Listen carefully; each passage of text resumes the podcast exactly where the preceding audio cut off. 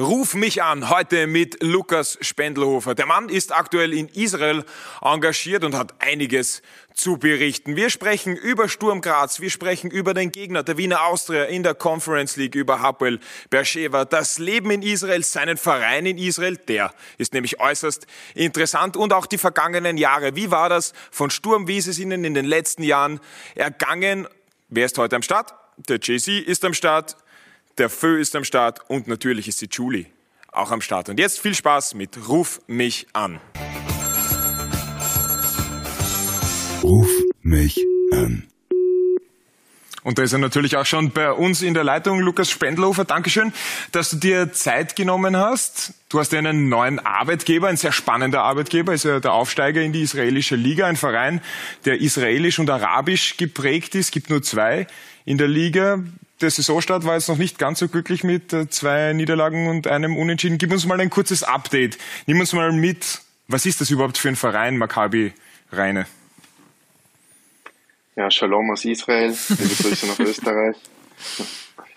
Ja, ähm, was kann man sagen über den Verein? Der Verein ist, wie du gesagt hast, Aufsteiger, ist erst vor sechs Jahren, also 2016, gegründet worden. Dann startet man, glaube ich, in Israel in der fünften Liga und sie sind in sechs Jahren eben viermal aufgestiegen. Und ja, das war eigentlich das, was mich so ein bisschen gereizt hat an der Geschichte dahinter, dass der Verein eben ganz neu ist. Ich habe mir gedacht, weil die Gespräche waren sehr gut und ich habe mir gedacht, dass der Trainer, Sportdirektor alle von der dritten, vierten Liga schon durchgehend dabei waren, hat das einfach sehr interessant gewirkt. Und ja, zum Verein, wie du richtig sagst, ist ein relativ kleiner Verein aus dem Norden Israels. Es liegt ähm, östlich von Haifa im Landesinneren, ist quasi ein Ortsteil von Nazareth und ja, ein bescheidenes Örtchen, arabisches Örtchen. Und ja, neu in der Liga, Saisonstart, wie du gesagt hast, ein A-Punkt aus drei Spiele, ist sehr mager, aber ja, wir haben das erste Spiel halt auswärts gehabt, Maccabi Tel Aviv. Da haben wir sich gedacht, okay, wir sind neu in der Liga, wir probieren ein Zeichen zum Setzen, haben glaubt, wir müssen da jetzt ein bisschen höher anpressen. Pausenstand 0-4. Aber dann Endstand ja. nur 0-5. Dann 0-5, obwohl wir zweite Hälfte dann gleich mal rote Karten bekommen haben. Aber ja, Maccabi hat dann das zweite Spiel 6-0 gewonnen und dann haben wir gewusst, okay, so weit sind wir gar nicht weg. Und ja, die anderen zwei Spiele waren eher gegen Gegner, ja, was schon auf unserem Niveau sind.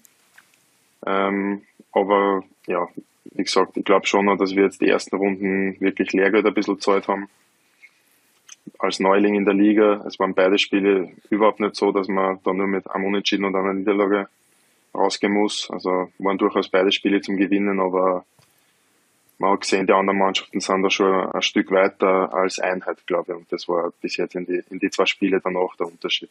Wie würdest du deine Rolle in dieser Mannschaft äh, beschreiben? Sagst du schon, okay, ich muss bei diesem Team ein Führungsspieler sein, auch aufgrund meiner Erfahrung und der Verein eben als Aufsteiger in die israelische Liga doch relativ frisch?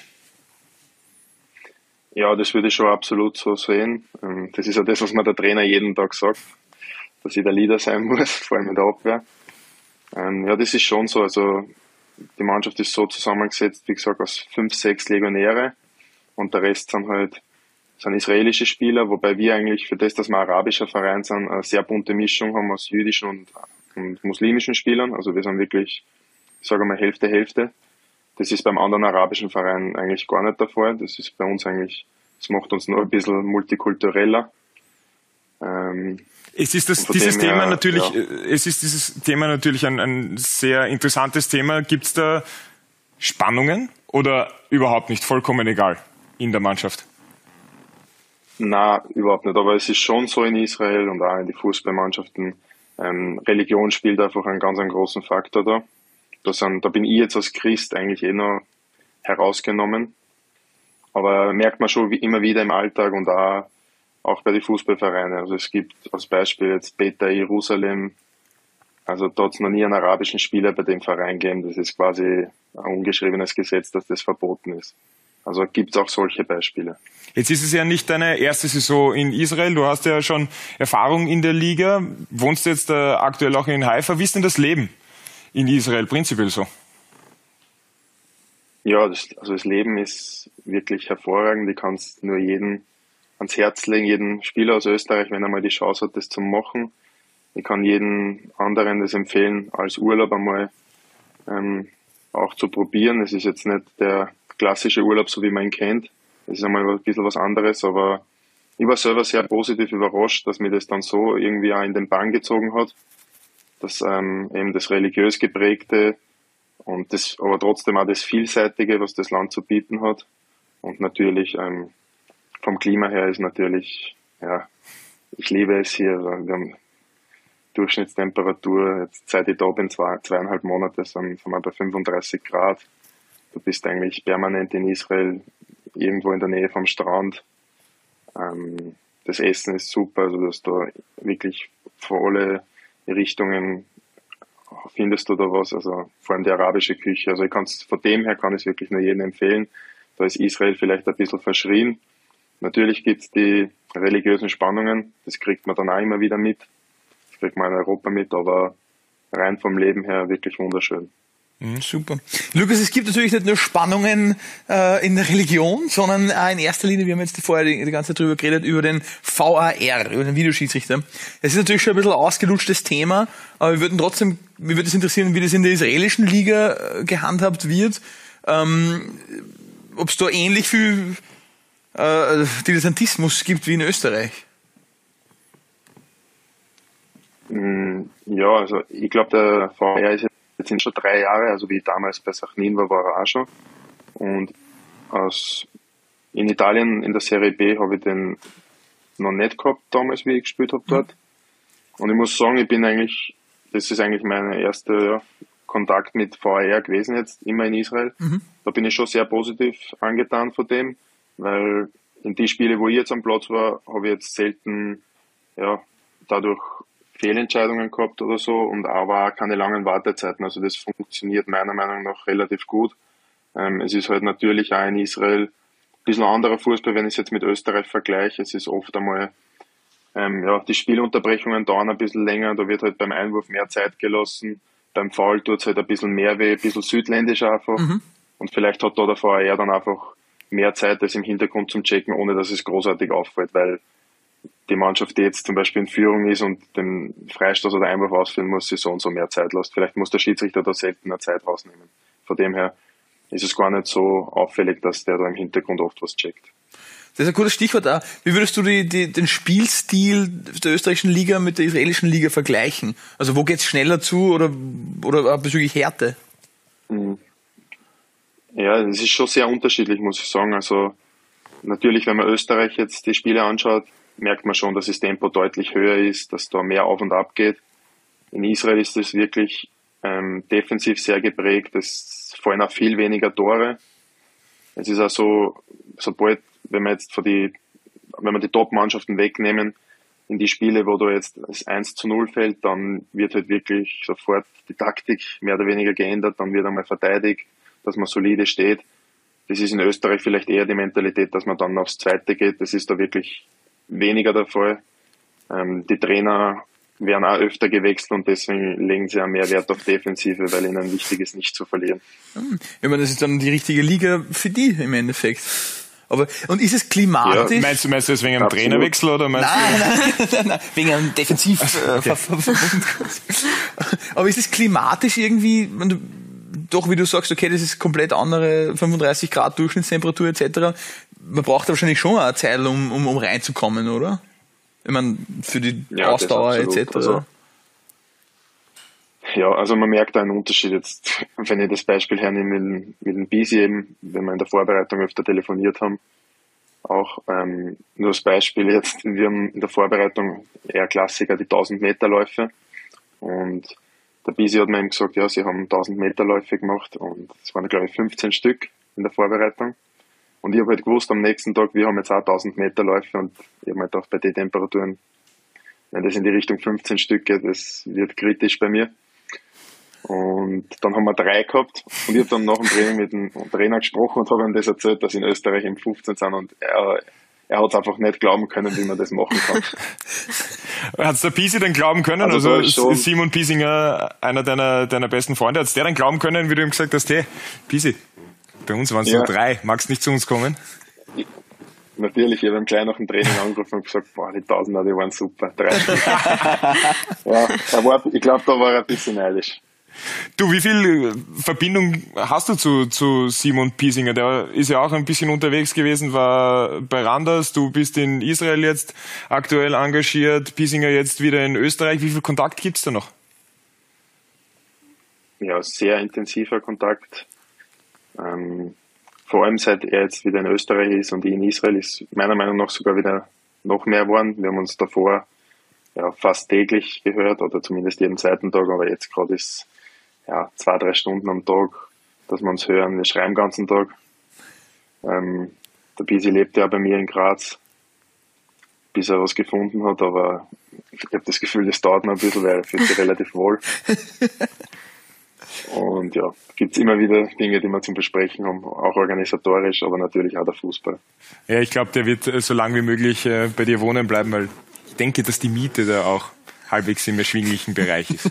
Dann für äh, Simon Ja, natürlich. Das ist, ich glaube, da, da steigen wir beide ganz gut aus. Da werden wir immer einen Deal finden unter Freunden. Das so, ist, so ist das perfekt. Das du, ist in Ordnung. Er weiß meinen, er weiß meinen IBAN von dem. du, die Julie hat ein bisschen in deiner Vergangenheit gekramt und hat was Interessantes gefunden in ihrem Archiv. Genau, ich habe in meinem Archiv nämlich einmal eine Sportwoche gefunden aus dem Jahr 2012. Ähm, schön oh zu sehen, vorne Steffen Hoffmann und Manuel Ortlechner. Ganz, ganz alt. Und Sportdirektor und äh, bald Präsident. Vielleicht, ja. Und dann gibt's auch einen Beitrag von dir, wo du unter anderem sagst, ähm, dass du, um dich zu pushen... Ich weiß schon, was jetzt kommt. K1 hörst. Zehn Jahre später. Wie geht's dir jetzt? Was hörst du jetzt musikalisch? Würdest du das immer noch unterschreiben, was dass du K1 hörst? Ich glaube, das hört heutzutage niemand mehr. Nein, würde ich absolut nicht unterschreiben. Ist jetzt nichts, was ich bereue. Jeder hat so seine Sünden in der Jugend. Aber ja, schon sehr fragwürdige Aussage von mir damals. Womit hättest du jetzt gerechnet? Weil ich glaube, du hast das mit einer anderen Frage gerechnet. Ich habe mit was anderem gerechnet, aber das, das kehren wir lieber unterm Teppich und lassen wir das für die Sendung. Weil da hat da hat's einmal so eine Geschichte gegeben mit, von meiner Inter Mailand Zeit da ist eine Aussage von mir sehr falsch interpretiert worden. Und dann bin ich zu Sturm gekommen. Und das erste, was der Medienbeauftragte mir hat gefragt oder mir gezeigt hat, war ihm das und er hat gesagt, das müssen wir verschweigen. du bist ja damals von der Akademie. Da ist so, ja. Sorry, genau. Um was ist gegangen? Ja, sag's uns ruhig. Na, sag's ruhig. Da ist so, da ist ein bisschen darum gegangen, welchen Verein ich in Österreich sympathisiert habe in meiner Jugendzeit. Und das war halt als Sturm Spieler nicht sehr passend. War es der GRK oder was? Na, so schlimm war es nicht. Okay, okay. äh, ich wollte dich fragen zu deiner, zu deiner Vergangenheit. Du hast in der Akademie in St. Pölten gespielt und bist dann zu Inter Mailand gewechselt. Ja. War das für dich der ganz klassische nächste Schritt von St. Pölten nach Mailand? Nein, natürlich überhaupt nicht. Ähm, ich kann mich eigentlich sehr gut an die Zeit erinnern und das ist eigentlich ganz lustig, weil mein damaliger, das war glaube ich 18 Akademietrainer in St. Pölten, der hat eigentlich große Stücke auf mich gehalten und hat halt probiert, dass er mich nach der 18 irgendwo so als Hilfestellung, dass er mich wo unterbringt, beim Verein, der vielleicht Regionalliga, die zweite Mannschaft hat und auch nicht beim SK in St. Pölten war das möglich zu dem Zeitpunkt. Da war man einfach nicht überzeugt von mir oder wie auch immer, ist egal. Und Mattersburg, weiß ich noch, hat er mal erzählt damals. Und das war so im Herbst 2000, 10, glaube ich. Und dann war auch 18 Länderspiel mit Österreich gegen die Schweiz. Ich habe dort getroffen und ja, im Winter war ich dann schon in Italien, also überhaupt nicht geplant. Also so schnell kann es gehen im Fußball. Ein Spiel, ein gutes Spiel und die Reise geht woanders hin. Aber es ist eigentlich ganz witzig, weil ich eigentlich in Österreich nicht einmal bei den Amateurvereinen die Chance bekommen hätte zu dem Zeitpunkt und das war so mein Gedanke und dann landest du auf einmal beim amtierenden Champions League Sieger. War natürlich sehr, sehr cool für mich. Wie war das dann dort für dich? War da ein gewisser Druck auch gegeben, dass du dann dich dort durchsetzen musst oder? Na, überhaupt nicht. Also mir wurde ja die Zeit gegeben.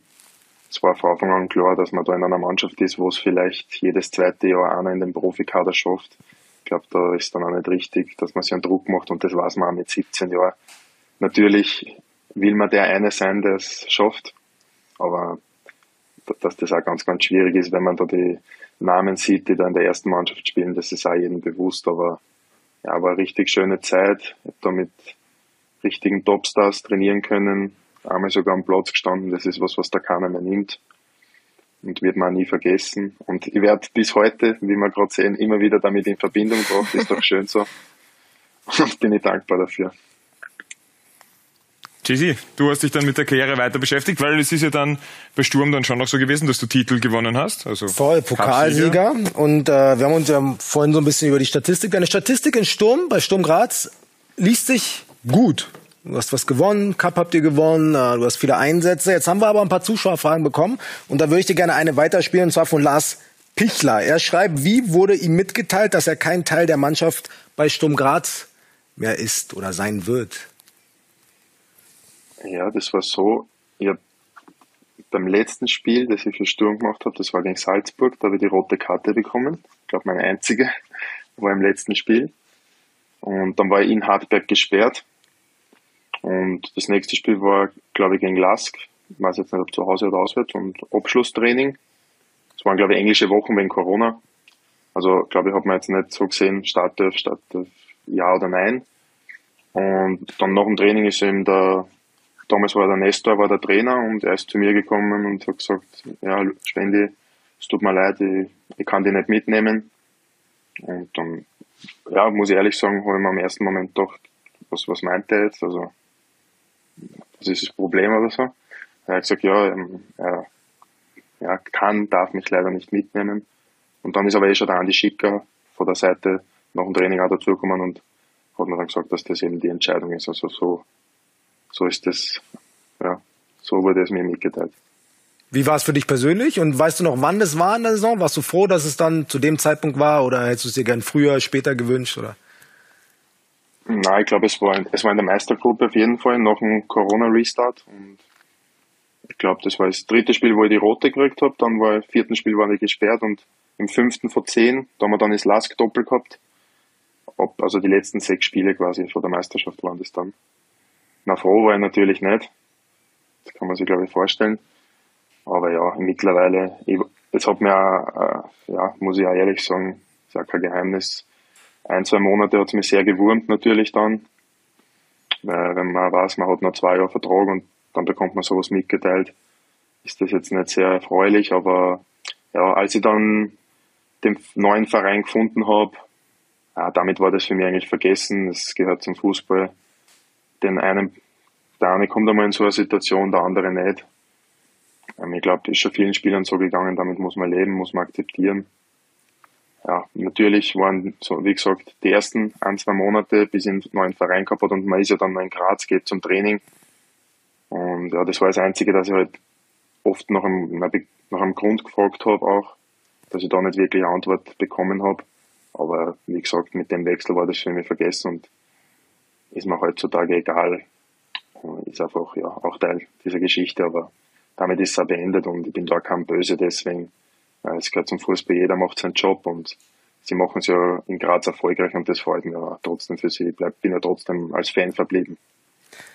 Reden wir noch ein paar über, über zukünftige Wechsel vielleicht. Haben wir noch eine andere Frage von HMR-2109. Wann kommt er zu seinem Stammverein Potschach zurück?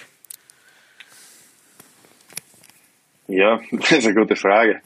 Ähm, ich hoffe natürlich, dass sie die Möglichkeit einmal ergibt. Ja, das ist einfach mein erster Verein in Niederösterreich, wo ich herkomme.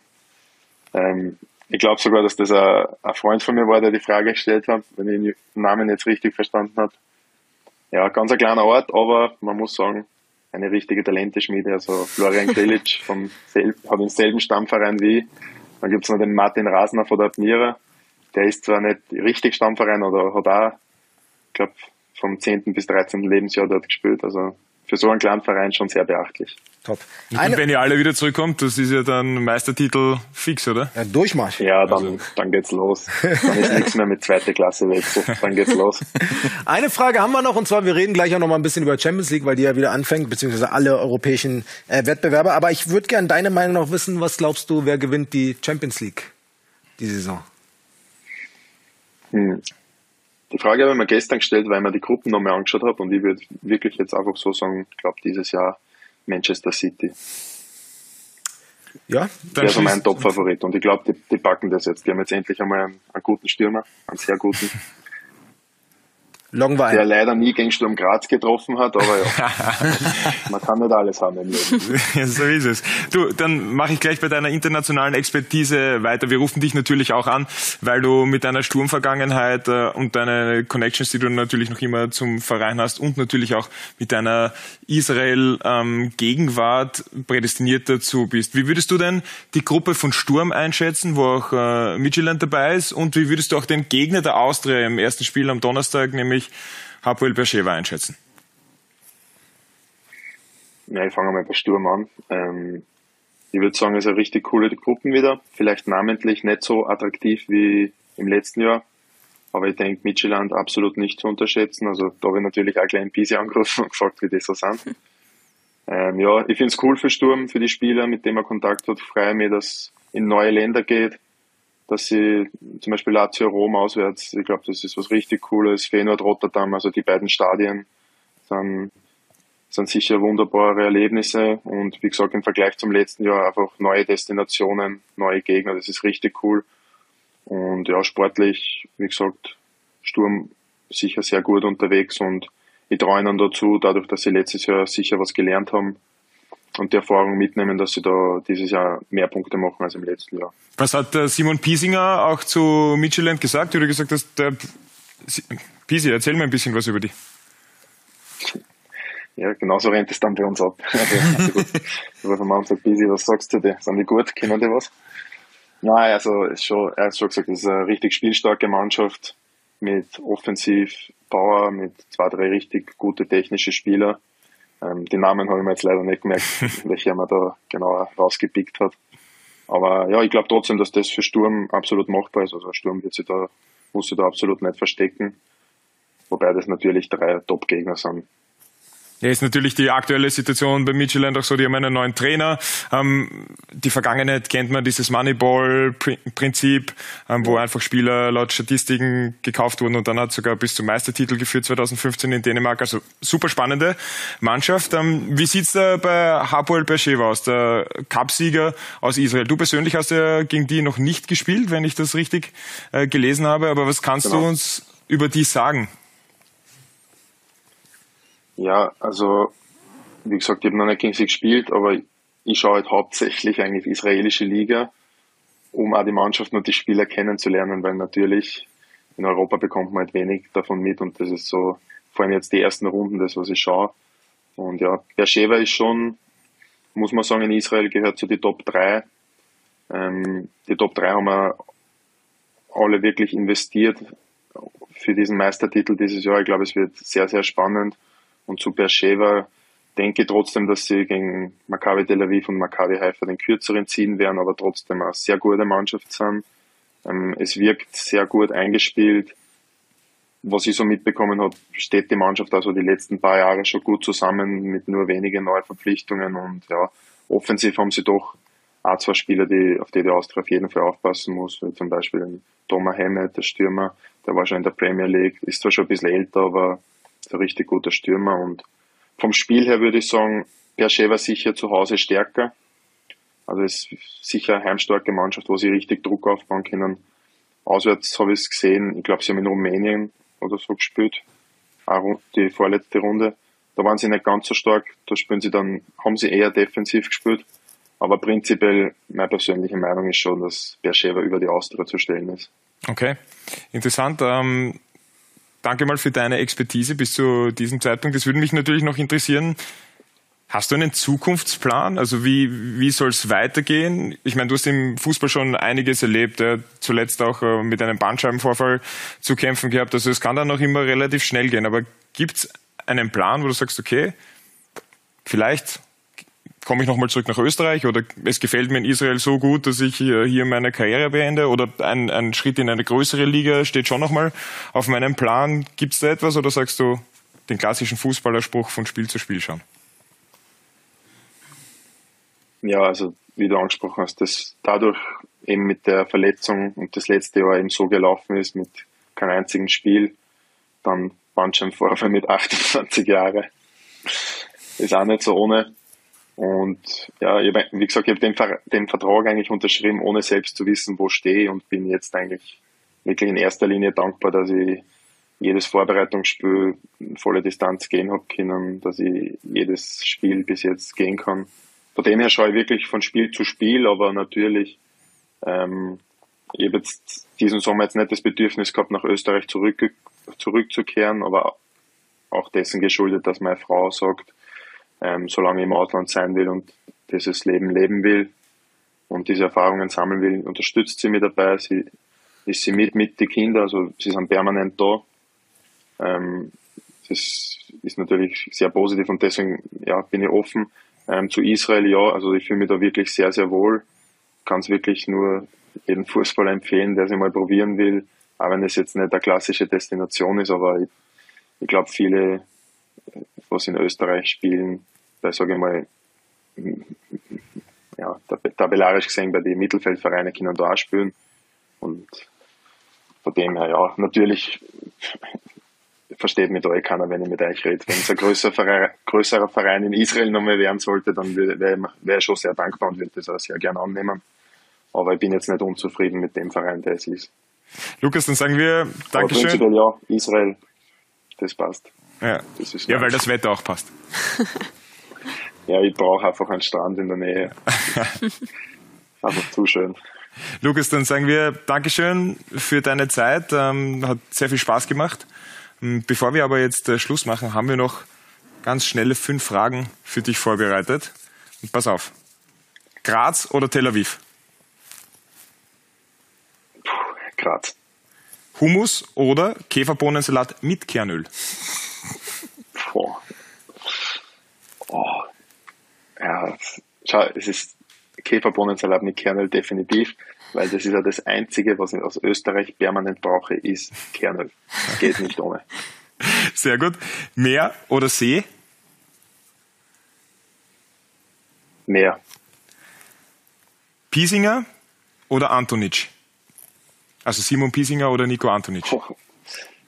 Das ist gemein, wenn es da WhatsApp-Gruppen zu dritt hat. Beantworte ich nicht. Oh, eine Enthaltung. Okay, pass auf. Letzte Frage. Kommt noch ein Tattoo dazu oder bist du fertig? Es kommen nur einige dazu. Ich glaube, man kann nicht aufhören, wenn man süchtig ist. Super, perfekt. Dankeschön für deine Zeit. Liebe Grüße äh, nach Israel. Mach's gut. Alles Gute für die Saison. Bis bald. Ciao. Sehr gerne. Danke. Dankeschön. Servus, ciao. Ruf mich an. Das war's auch schon wieder. Ja, der Spendelhofer und der Piesinger, das ist einfach ein Herz und eine Seele. Wenn ihr mehr von uns hören und sehen wollt, dann zieht euch die anderen Podcasts von uns rein und sonst einfach auf YouTube. Sky Sport Austria am Kanal Shows gibt's jede Menge, wo ihr uns auch im Bild genießen könnt. Hinterlasst uns ein Feedback, wenn ihr wollt. Wir freuen uns narrisch drüber. Ciao!